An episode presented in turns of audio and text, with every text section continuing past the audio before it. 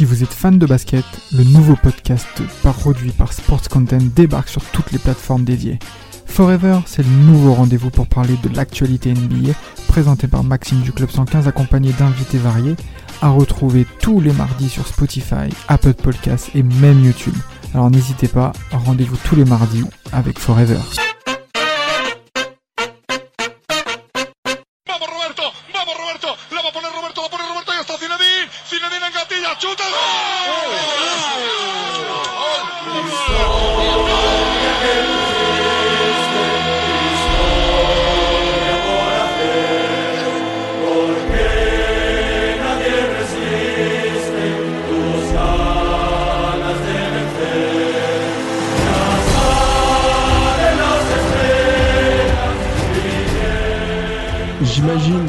Qui vous parcourt en écoutant ce générique. C'est le générique d'Esprit Madridista. C'est le nouveau podcast proposé par Sports Content destiné à la communauté francophone du Real Madrid. Il est pour tous les francophones qui aiment, qui supportent le Real à travers le monde.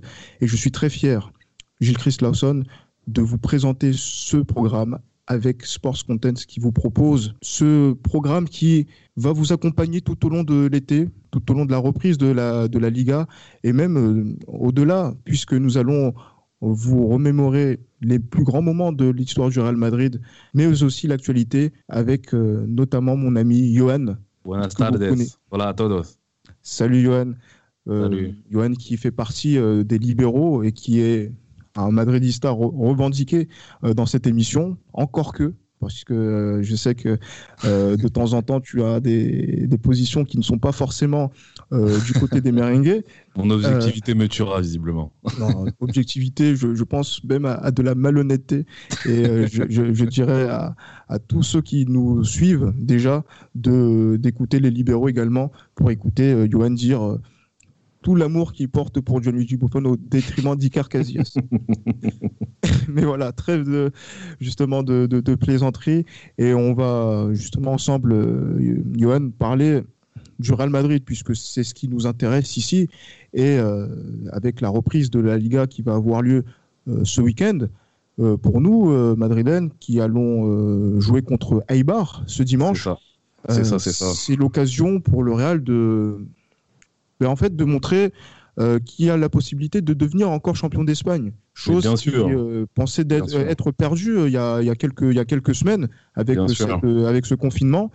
Et maintenant que le championnat reprend, il y a 11 matchs. Et ces 11 matchs, il faudra les prendre à bras le corps pour aller au bout et chercher la Ligue. Ouais, ce sont 11 finales, 11 finales qu'il va falloir, euh, pour lesquelles il va falloir très, il va falloir, excusez-moi, être très opérationnel le plus rapidement possible. Là, c'est Eibar qui se présente. Eibar, c'est pas forcément le, l'adversaire qui sera le plus euh, difficile à jouer par rapport à, ce qui nous attend justement le 18 juin prochain. Mais voilà, moi, je pense que ces 11 finales, on peut le faire et on va le faire. Et euh, mes, chers, mes chers amis catalans, faites attention parce qu'il n'y a que deux points de, d'écart entre nous deux points d'écart et en plus il faut se dire que à la différence de but particulière cette saison le Real sera devant puisqu'il y a eu 0-0 euh, lors du Classico au Camp Nou et la victoire de 0 euh, au Bernabeu. Euh, mais le Real était leader après le, Classico et a perdu sa place de leader après le match au Villamarine. Du coup, deux points d'écart, voilà, c'est remontable. Je pense que dans l'histoire du Real, on a, on a fait largement, j'allais dire, pire dans, dans, notre, dans notre histoire. Je pense à 2007. Mais là, maintenant, quand on voit nos forces en présence, je ne sais pas ce que tu en penses, mais euh, est-ce que Moi, est-ce qu'on est, confiant, on est serein par rapport à, à, à, ces, à ces échéances-là? Moi, à titre personnel, il y a des motifs de satisfaction, notamment le fait que l'on soit moins décimé par les blessures que dans l'ensemble de la saison, parce qu'il y a eu les différentes absences d'Eden Hazard notamment, euh, les absences de, euh, bon, de Gareth Bale aussi, il y a eu pas mal d'absences à Asensio aussi. Donc là, on a pas mal de joueurs qui reviennent. Là, en, tout et pour tout, on a huit joueurs offensifs. Donc je les cite, Hazard, Bale, Benzema, Asensio, Mariano, Vinicius, euh, Rodrigo. Et puis le, huitième, je l'oublie toujours, c'est Luka Jovic. bon, qui est blessé en ce moment. C'est ça, il est blessé en ce moment, mais voilà, on a quand même un arsenal offensif qui peut être intéressant. Et je pense que très certainement, Zidane, j'ai même si Dieu sait à quel point j'ai été dur avec lui, je pense qu'il peut trouver la bonne, la bonne solution, le, bon mélange et, il y a possibilité qu'on puisse le faire. Et puis je pense à, vraiment à mon humble avis qu'on le fera. Et toi, t'en penses quoi à ce niveau-là? parce que, parce que moi, dans l'idée, je, partage cette, cette satisfaction euh, de retrouver des joueurs au top physiquement, comme Eden Hazard, qui n'était pas forcément euh, le meilleur. Euh, sur cet aspect au début de la, de la saison. Euh, retrouver Ansesio qui était gravement blessé. Mais de la même façon où je suis content de les retrouver, je suis inquiet parce qu'en fait, on va, on va jouer 11 matchs en 35 jours. Mhm et on va partir normalement logiquement je pense sur une composition où Benzema est intouchable et par exemple un joueur comme Eden Hazard et un joueur comme Asensio vont jouer à ses côtés en tant que titulaire ça mhm. promet beaucoup de, de, qualité offensive beaucoup peut-être de buts c'est Le souci, c'est que physiquement, la fraîcheur physique, surtout quand tu as une grave blessure comme ils ont pu avoir, moi, j'ai pas de, j'ai aucune certitude, surtout pour ouais, Asensio. Clair. C'est clair qu'il y a des incertitudes. Ouais. C'est vrai qu'il y a des incertitudes. Je suis, je suis d'accord avec toi. Excuse-moi de te couper. Hein. C'est vrai qu'il y a des incertitudes.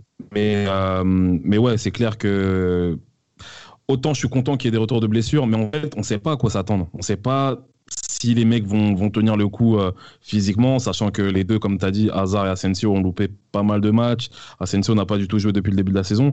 Donc ouais, il y a de la satisfaction du fait que les mecs soient revenus de blessures, mais il y a cette dose de bah voilà, d'indécision en fait à ce niveau-là. On sait pas vraiment à ce que ça, on sait pas vraiment à quoi s'attendre à ce niveau-là, quoi. Mais surtout, je dis ça pourquoi? Parce qu'en fait, on a vu Asensio. En plus, quand tu vois les images de, l'entraînement, euh, il est au top. Euh, comme Gareth Bale aussi, euh, dont on a, qui a été beaucoup décrié au début de, de, cette saison, tout au long de la, de la saison, notamment le golf, etc. Euh, mais euh, pour Asensio, euh, je ne sais pas si ça va vous le faire pour vous aussi, pour ceux qui vont nous écouter et qui ont le souvenir de Ressé quand il s'est blessé en 2014. Voilà. il a perdu quelque chose. il a perdu quelque chose qu'il n'a plus jamais récupéré, alors que c'était le joueur le plus prometteur de, de, notre Cantera à, cette époque-là. Donc Asensio, on va le revoir peut-être frais physiquement, hmm. mais derrière, est-ce que ça va, est-ce qu'il pourra tenir sur cette cadence de match, puisque la compétition c'est différent de l'entraînement et c'est différent aussi de la rééducation? D'autant plus qu'Asensio, on n'a pas eu l'habitude de le voir jouer titulaire, tu vois ce que je veux dire? On n'a pas eu l'habitude de le voir jouer titulaire. On l'a vu titulaire, bien sûr, bon, il y a des matchs vraiment où il a été titulaire, il a bien tenu son rang, notamment je pense contre le PSG au, Parc des Princes euh, en 2018.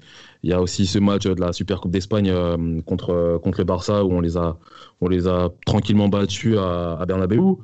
Mais voilà, à la longue, tu vois, on a, on a rarement vu Asensio titulaire. On ne sait pas ce que ça peut donner, en fait, tu vois, dans, dans, dans ce cas-là. Donc, comme on a dit, il y a de l'incertitude, en fait. C'est ça qui est, qui est vraiment intriguant. Il y a cette incertitude. On ne sait pas du tout vraiment à quoi on peut s'attendre.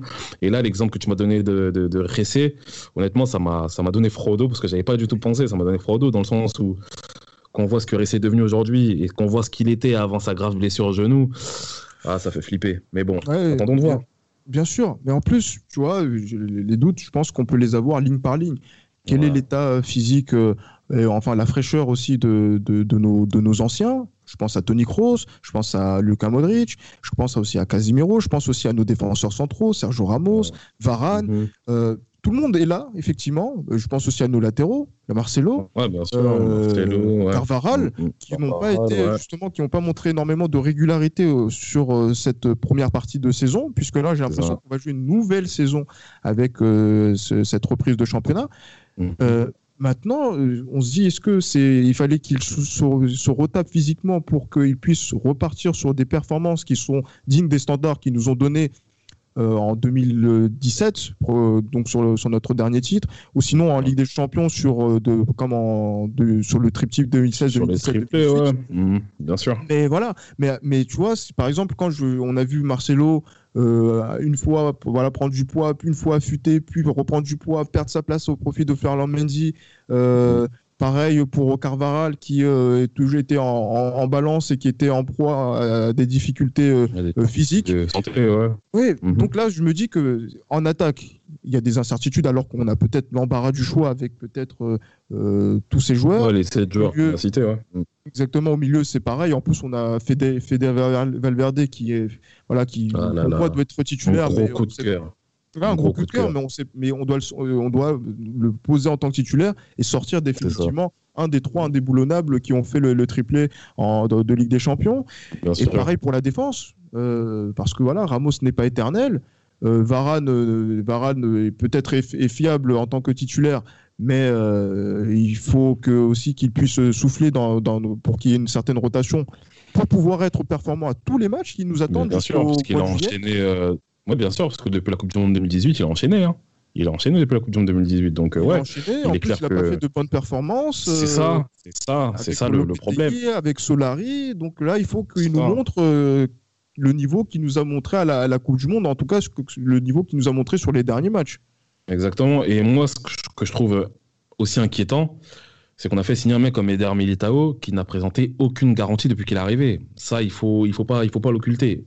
Eder Militao n'a présenté aucune garantie en termes de niveau, en termes de capacité à être régulé dans ses performances depuis qu'il est arrivé. Et ça, honnêtement, moi, c'est, moi, honnêtement, la plus grosse interrogation que j'ai, c'est vraiment en défense je touche du bois, mais si Varane se blesse, comment ça va se passer? On a Ramos, oui, mais si Varane se blesse, comment ça va se passer? C'est ça le problème. Hein. Et, Nacho, est blessé. Nacho, c'est le voilà, c'est notre c'est notre Arbeloa d'aujourd'hui un petit peu. Il a il nous a il nous a dépanné à tout moment, à, chaque à chaque poste. Mais euh, voilà, cette incertitude, moi, je l'ai surtout en défense. Je l'ai surtout en défense parce qu'on jouera contre des clubs euh, voilà, là on a parlé de, de, de, de, Bon, il y a Valence. Valence, c'est un club qu'on a toujours eu du mal à, jouer. Et honnêtement, j'ai un doute. Mais bon, attendons de voir. Attendons de voir. Je pense que le fait aussi que ce soit 11 finales, que le Real Madrid soit un habitué justement de ces dernières lignes droites qui leur a amené euh, le titre, notamment, bah, comme tu as dit, hein, en 2007, je pense que ça a été la, meilleure preuve.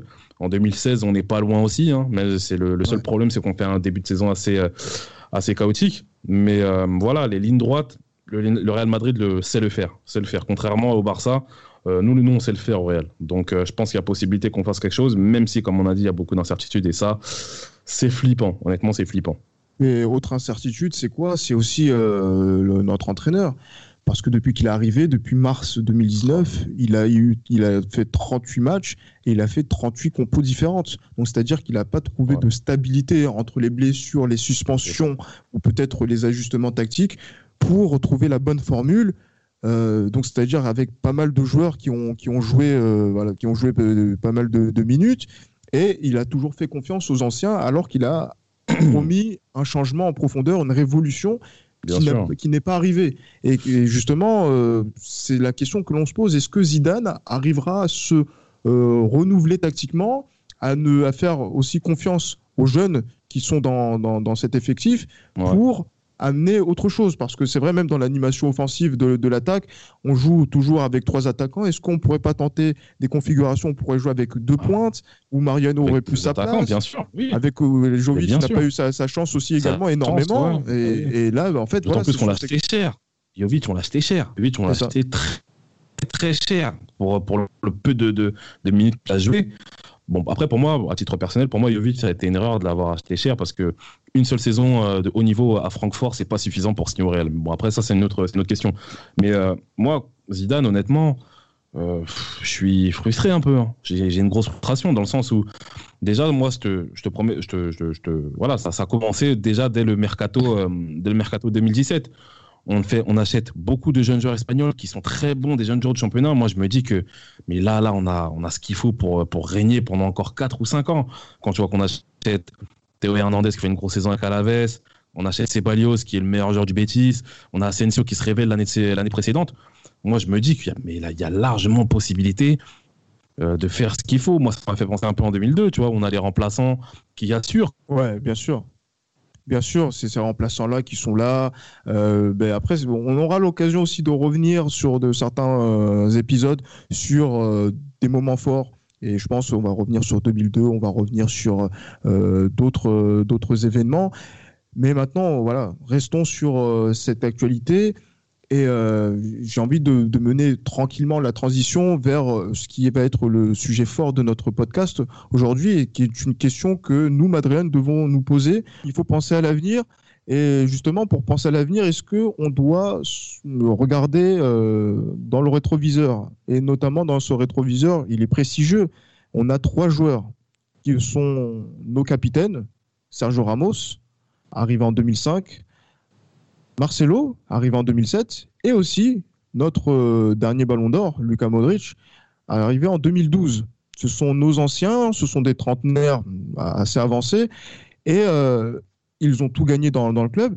Et aujourd'hui, on se pose la question de si doivent-ils continuer au Real Madrid au-delà de la saison qui va se, terminer en, en, juillet 2020. Donc, Johan, moi, j'aimerais mm. avoir ton, ton avis euh, sur, euh, sur la question parce que quand on a commencé à préparer cet épisode, on s'est posé, ben, on s'est interrogé sur, euh, sur ça en se disant est-ce qu'on doit garder ces mecs? Moi, franchement, je vais dire, voilà, moi je pars toujours avec objectivité, je dis toujours ce que je pense, que ça plaise ou non. Pour moi, l'année prochaine, il faut en garder un seul des trois. Le seul, le seul qu'on doit garder pour moi, c'est Ramos. Parce que je pense que Ramos, il incarne un petit peu cette âme, pas un petit peu, mais il incarne cette âme en fait euh, du, du, Real. Le voilà, le gars qui nous a beaucoup sauvés lors des moments un peu plus compliqués. Je pense que si Ramos justement se repose bien cet été, l'année prochaine il est capable de nous faire une saison encore à la hauteur de ce qu'on a déjà connu en 2017 notamment. Après voilà, Marcelo, je pense que c'est l'année où il faut qu'il parte. Euh, même si je suis pas totalement encore convaincu de faire Mendy, hein, mais euh, moi je pense que Marcelo doit partir dans le sens où il y a eu beaucoup, il y a beaucoup de lacunes, beaucoup trop de lacunes défensives. Euh, il a apporté offensivement énormément durant toutes les années qu'il a, qu'il a effectuées, surtout les dernières années, mais défensivement, voilà, je pense qu'aujourd'hui Marcelo mm. nous, nous pose trop de problèmes défensivement pour qu'on puisse le garder. Je pense qu'il a, il, a, il, est rassasié en fait. On a gagné tellement de titres qu'il est rassasié à ce niveau-là. Et Luka Modric, Luka Modric, je pense qu'il y a le poids de l'âge. Le poids de l'âge, parce que Luka Modric, il a plus cette même, euh, ce même rayonnement, en fait. Le même rayonnement, il a plus au milieu de terrain qu'il l'a eu en, en, notamment en 2014, en 2016 et en 2017. Donc, euh, je pense que, ouais, je pense que Modric, il faut, il faut aussi qu'on s'en sépare. Euh, voilà, l'Inter nous a fait la cour à ce niveau-là pour qu'il puisse partir. Je pense que c'est le moment. Je pense que c'est le moment. Faut pas, faut pas qu'il nous laisse en fait une sale image euh, avant son départ, parce que c'est notre dernier Ballon d'Or et Dieu sait à quel point je, je, kiffe ce joueur, mais il faut qu'il parte aussi. Je pense. C'est le moment. Toi, t'en penses quoi, toi on va, on va, on va revenir euh, tranquillement par rapport à la discussion sur ce qu'on veut. Là, tu as donné clairement ton avis, très tranché. Vous allez avoir l'occasion de d'écouter cet avis de Johan qui va vraiment détonner parfois pas grave. Euh, sur, euh, sur notre madridisme. Et on sent que parfois euh, son objectivité lui joue des tours. Mais, mais moi, du coup, par rapport à Sergio Ramos, déjà, moi, moi je pars d'un constat qui est tout simple. C'est que on ne sait pas faire pour faire partir nos légendes par la grande porte. C'est ça le, seul. vraiment ça le problème. Le seul qui est parti par la grande porte du Real Madrid, c'est euh, Zidane. Et encore. Mm. Mais tu sais pourquoi? Euh, C'est parce que même non, le coach et le joueur. non, mais quand je dis le coach, oui. Quand je dis le coach, c'est oui, oui t'inquiète pas. Oui, bien sûr. Mais voilà, mais il a été joueur d'abord. Oui, c'est vrai, oui. Mais... et du coup, quand tu, en fait, tu sais pourquoi il a eu cette, cette sortie euh, qui a été incroyable et qui est à la hauteur de, de ce qu'elle représente le Real Madrid, c'est parce qu'il a, il a, il a, il, s'est assis sur sa dernière année de contrat. C'est ça. il s'est assis sur 6 millions d'euros. C'était le minimum de lui faire euh, cette, euh, ces, ces adieux-là. Et donc, c'était vraiment très fort. Mais par exemple, si tu vois l'histoire de Fernando Hierro, tu vois l'histoire de Iker Casillas, tu vois l'histoire de Raoul, tu vois l'histoire de Guti avec, euh, avec le Real. Franchement, ça la fout mal, ça la fout mal. Ça la fout mal et en plus tu te dis que quand même ils partent euh, en catimini. Même si on revienne à la maison derrière, c'est pas mhm. forcément le type de départ que l'on veut. Alors que là, on a ces trois joueurs qui, euh, qui ont fait plus qui ont fait plus de 8 années pour Modric et plus de 15 pour Ramos ils, sont, euh, ils vont être dans cette situation. Comment on les fait partir? Comment on les fait partir avec les honneurs? C'est la question de quand? Et là, c'est pour ça que je pense que moi, je, pense que les trois doivent partir. Et je dois m'expliquer pourquoi. À la fin de cette saison, tu penses? À la fin de cette saison. D'accord. Voilà pourquoi je vais le dire. Parce que déjà pour Ramos, je pense que vous avez tous vu euh, la presse euh, madrilène, As qui a, qui a dit que Ramos, on lui a proposé une, une prolongation de contrat de un an donc il va l'emmener jusqu'en 2022. Mhm. Euh, en 2022, Sergio Ramos, il aura quel âge? En 2022, je pense que Ramos, euh, il aura. Il est, né en 86. Il aura 36 ans, je crois. Il aura 36 ans, euh, Sergio hmm. Donc, du coup, la question, c'est quoi? C'est de se dire, à 36 ans, est-ce qu'il aura toujours faim? Est-ce qu'il aura toujours le niveau qu'il a eu et qui commence déjà à décliner sérieusement en termes de régularité? Il est, là pour faire des grands coups. Il est là par l'exemple. Euh, moi, je me dis que ça va être euh, très compliqué d'arriver jusqu'en 2022. Peut-être que la saison 2020-2021 de Ramos, ça va être une saison où physiquement, il va faire son âge. Quand même, mhm. c'est comment, euh, c'est normal quand même. Au bout de 15 années, 15-16 années de, très haut niveau, de décliner. Mais est-ce que le Real Madrid peut se permettre d'avoir Sergio Ramos déclinant déclinant, ou sinon, s'il décline, d'accepter d'aller sur le banc et de, de, de bah. donner d'ouvrir la voie à, la, à la relève en fait. Bah déjà Ramos, je pense pas qu'il acceptera d'être sur le banc. Ça, je pense que ça va être compliqué. C'est pas Manolo Sanchez, tu vois ce que je veux dire? Donc je pense que je pense que Ramos, non, il acceptera pas d'être sur le banc. Son ego fait qu'il n'acceptera pas d'être sur le banc.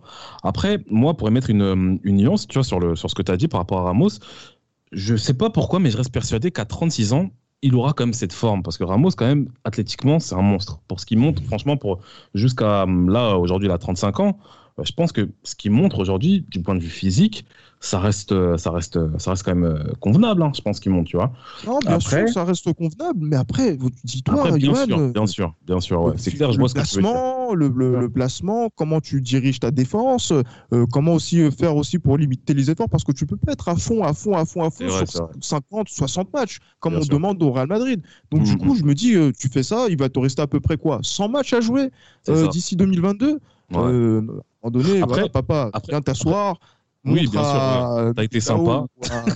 non, je dis pas qu'il faut le virer comme ça, mais je dis qu'il faut qu'il montre le, chemin à d'autres personnes pour qu'ils puissent, comme tu as parlé de Sanchez, euh, faire en sorte que la succession puisse se faire derrière. Bien sûr. Après, tu vois, moi, par rapport à Ramos, euh, moi, ce que j'ai dit, moi, j'aimerais bien qu'il reste, mais moi, je pense que la dernière saison qu'il doit faire, je dirais plus, c'est plutôt l'année prochaine l'année 2020-2021. Je pense que la dernière saison qu'il doit faire, c'est 2020-2021. Au-delà de 2020-2021, faut, il faut qu'il parte.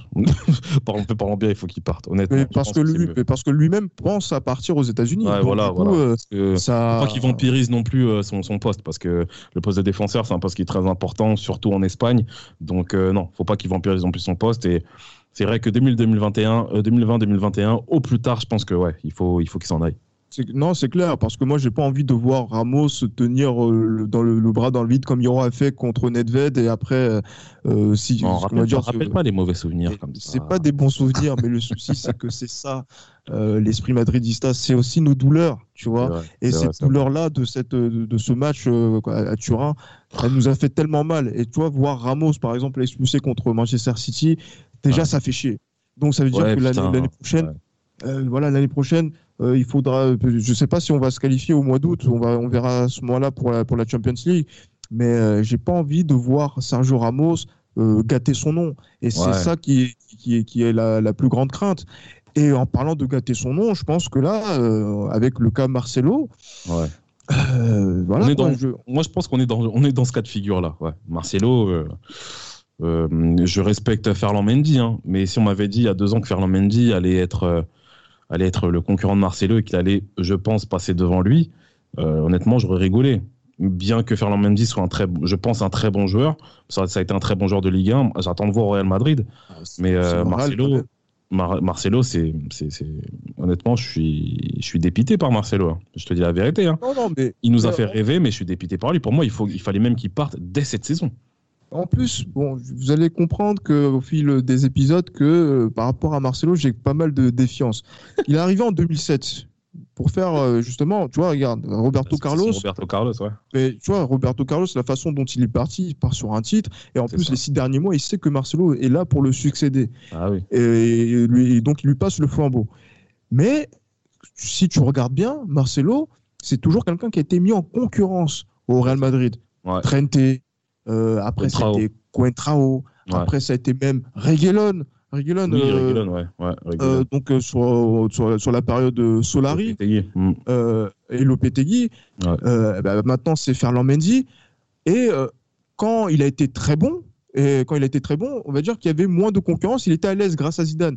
Mais le souci, c'est que on a l'impression que c'est quelqu'un qui ne doit pas se reposer sur ses acquis. Souviens-toi, par exemple, de quand il marque à Lisbonne euh, lors de la décima, euh, l'émotion qu'il a, parce qu'en fait, il, est vexé de ne pas jouer, ouais, pas jouer la finale. Oui, parce que c'est Contrao qui est titulaire, exactement. c'est ça. Et en fait, c'est quelqu'un qui joue aussi beaucoup sur l'orgueil et qui doit, être, qui doit être très, on va dire, prêt dans sa tête pour pouvoir donner le meilleur de lui-même. Ce qu'il a fait au niveau technique, au niveau offensif, et qu'il a été l'un des leaders techniques du Real Madrid euh, dans, dans, cette, dans cette période glorieuse qu'on a, qu'on a pu avoir au cours de la décennie précédente.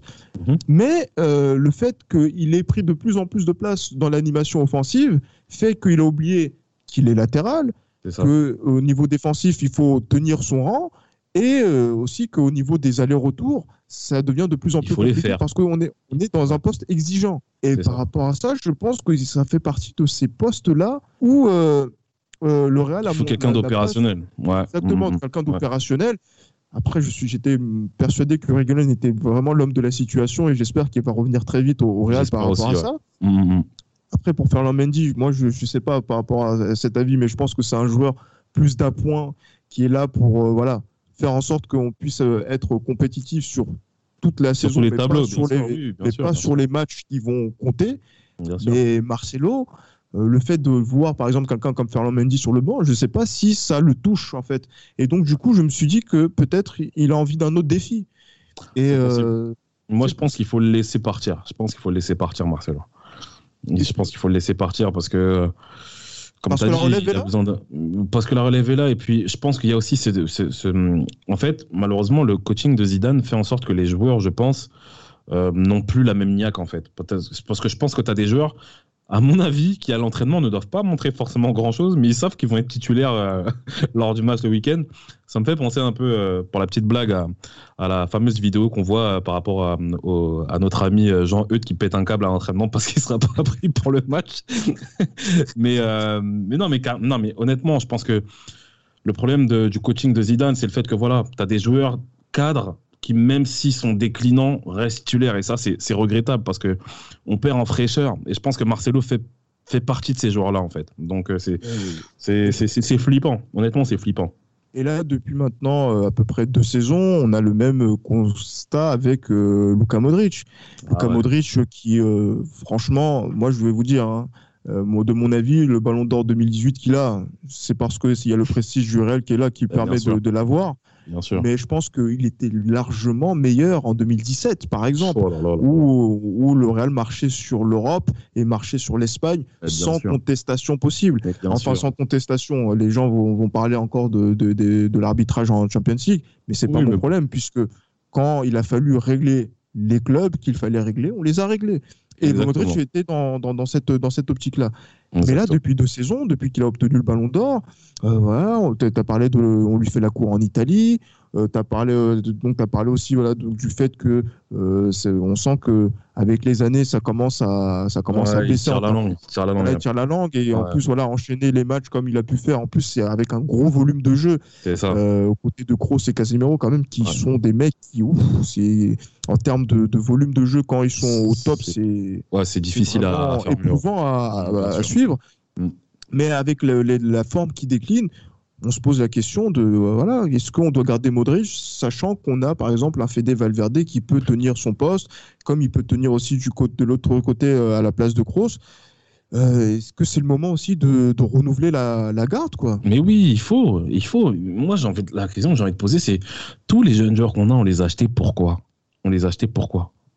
C'est, c'est, il faut, il faut, il faut que les joueurs comme Modric arrivent à un moment. Dieu sait à quel point j'aime ce joueur, Luka Modric mais il n'a plus le niveau. Pour moi, il n'a plus le niveau, Luka Modric. Je suis désolé. Luka Modric n'a plus le niveau. À ce point, oui, oui, j'ai pas peur de le dire. Luka Modric n'a plus le niveau. Il ne peut plus enchaîner les bonnes performances comme il a pu le faire en 2014 et en 2017. Je suis désolé. Pour moi, Luka Modric devait partir après la Coupe du Monde 2018. Parce que même quand on gagne la Ligue des Champions 2018, excusez-moi de mon objectivité, cette Ligue des Champions que l'on gagne, elle est aussi tirée par. Elle est, on, a, on, a, eu du mal quand même. On a eu du mal, notamment les matchs retour qu'on joue face au Bayern, face à la Juve. on a eu du mal. Et je pense que Luka Modric a été, n'a pas été si extraordinaire que ça lors de ces phases-là. Je suis désolé. Et même en finale de la Ligue des Champions, Luka Modric, il a du mal. C'est plutôt Tony Kroos qui fait un gros match à Kiev. Mais euh, Luka Modric, non, je suis désolé. Après la Coupe du Monde 2018, il devait partir pour moi. Je suis désolé pour ceux qui aiment Luka Modric. Moi, je l'aime beaucoup. Mais voilà, pour moi, il devait partir après la, Coupe du Monde. T'as une drôle de façon d'exprimer ton amour euh, envers tes joueurs préférés quand même. Tu sais, tu sais, moi, je fais partie de ces personnes-là qui aime, qui, qui, est dur avec les personnes qui aiment. Tu vois ce que je veux dire ou pas? Ouais. Je suis dur avec les personnes que j'aime. Parce que justement, c'est par amour que je suis aussi dur que ça. Allez trouver le, le, allez comprendre le principe. ben, allez comprendre le principe. Et Madame, Madame Johan, euh, je pense que elle apprécie ta, ta, ta, dureté. Non, non, non. Avec elle, je suis doute aussi. Abuse pas. Ah. Mais voilà, je pense que chacun, tu vois ce que dire. Euh, chacun les, voilà, jugera par rapport à, par rapport à ça. Et j'invite Madame, euh, Madame Johan à, à témoigner euh, sur les réseaux sociaux pour, pour dire si Johan est, est, aussi dur en amour qu'il est sévère avec Lucas Modric. Non. Mais, non, mais, ah bah, mais après, non, c'est vrai. Parce que là, on parle de, de, de relève de la garde, on parle de, de fraîcheur et de, renouvellement. Mais je pense que Zidane, il a essayé ça. Mais il s'est dit que ça marche pas. C'est pour ça qu'il fait confiance aux anciens et que la, de la plupart des joueurs qui ont joué le plus de minutes avec lui depuis son retour, ce sont euh, ceux avec qui il a, il a, il a fait 2016, 2017, 2018. Mais Gilles, il a essayé euh, combien de temps? Il a essayé ça pendant combien de temps? Mais est-ce que, le Real, est que le Real permet de, de, de, laisser le temps? On n'est pas dans un club formateur, on n'est pas à la Géocère ici, tu je, vois. Je veux bien, Gilles, mais regarde, tu vois, en 2000, par exemple, dans la saison 2000, euh, bon, je reviens un peu en arrière, mais pour la saison, euh, il me semble que c'était 2017-2018, non, 2016-2017 plutôt, lors de la dernière saison de Zidane. Euh, moi, le match qui me vient à l'esprit, c'est celui qu'on joue à, à Alaves. Ouais, ouais, c'est celui qu'on joue à Alaves, où on est mal en point. Et euh, c'est Dani Ceballos qui vient d'arriver, qui fait partie de la, qui était censé faire partie de la nouvelle génération de joueurs au Real. Voilà, les petits, les petits jeunes espagnols qui ont fait un très bon Euro 2017, euh, il me semble, qui devaient nous, qui, qui, qui devaient nous, nous, rapporter ce second souffle. Dani Ceballos met un doublé. Et c'est le seul moment où Zidane a fait confiance justement à des joueurs un peu plus jeunes qui ont permis de nous faire gagner. Moi, pour moi, je vois ça comme ça. Après, c'est vrai que Théo Hernandez, il a eu des débuts poussifs aussi à ce niveau-là. J'en je, suis, je suis d'accord.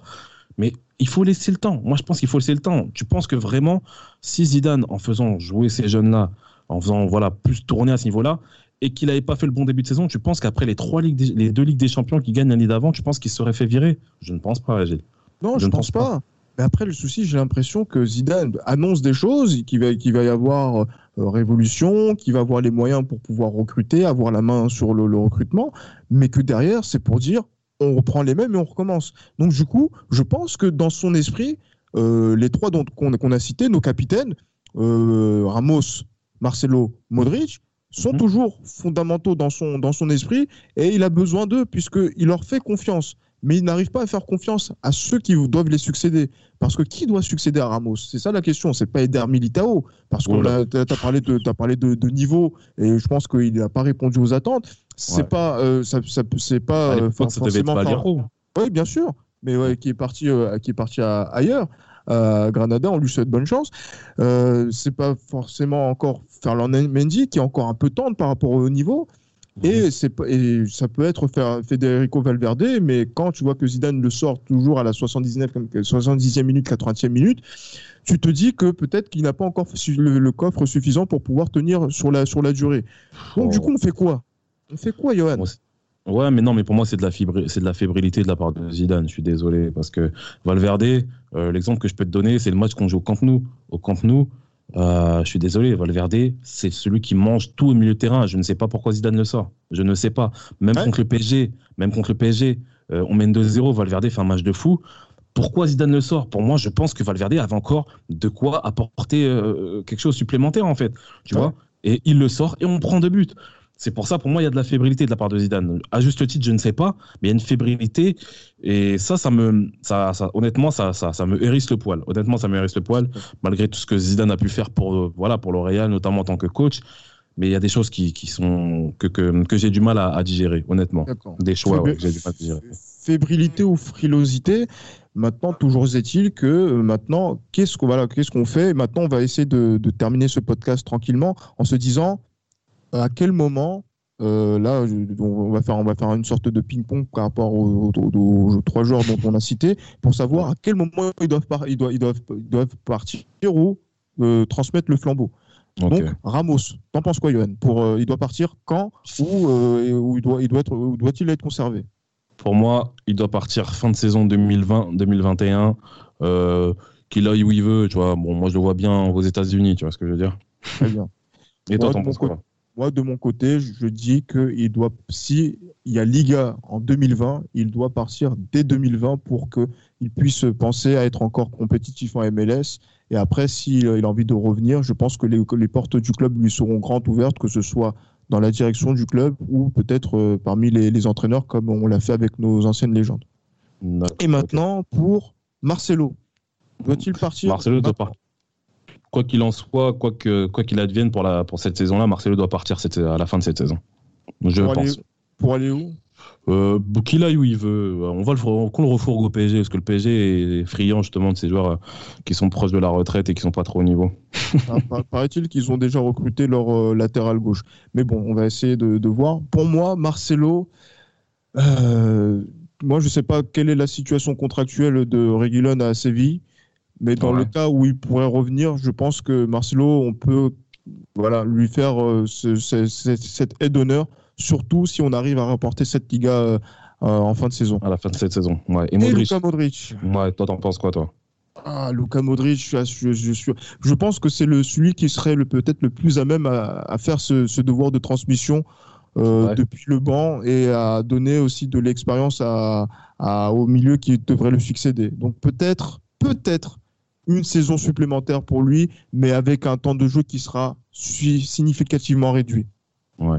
Et Ouais. toi, pour toi, toi c'est toi c'est toujours euh, il doit partir. Fin de cette saison, fin de cette saison, Modric doit partir pour moi. Il doit partir. Je pense que euh, je pense que le mercato qui arrive, même si c'est vrai qu'on n'a aucune garantie pour faire venir tel ou tel joueur, euh, je pense que les trois, les quatre milieux de terrain, en tout cas que moi je veux au Real, sont Casemiro, Valverde, Kroos et pourquoi pas Donny Van de Beek à ce niveau-là. Mais Luka Modric pour moi n'a plus sa place au, au Real Madrid. Il doit partir. euh, il doit partir. Ouais, il doit partir. ouais, il doit il doit partir partir cette comme. Kabila. Voilà. Camila et Modric doivent partir. Et c'est comme ça qu'on va conclure euh, ce, ce podcast. Et euh, rendez-vous pour un prochain épisode. Et à la Madrid. À Madrid.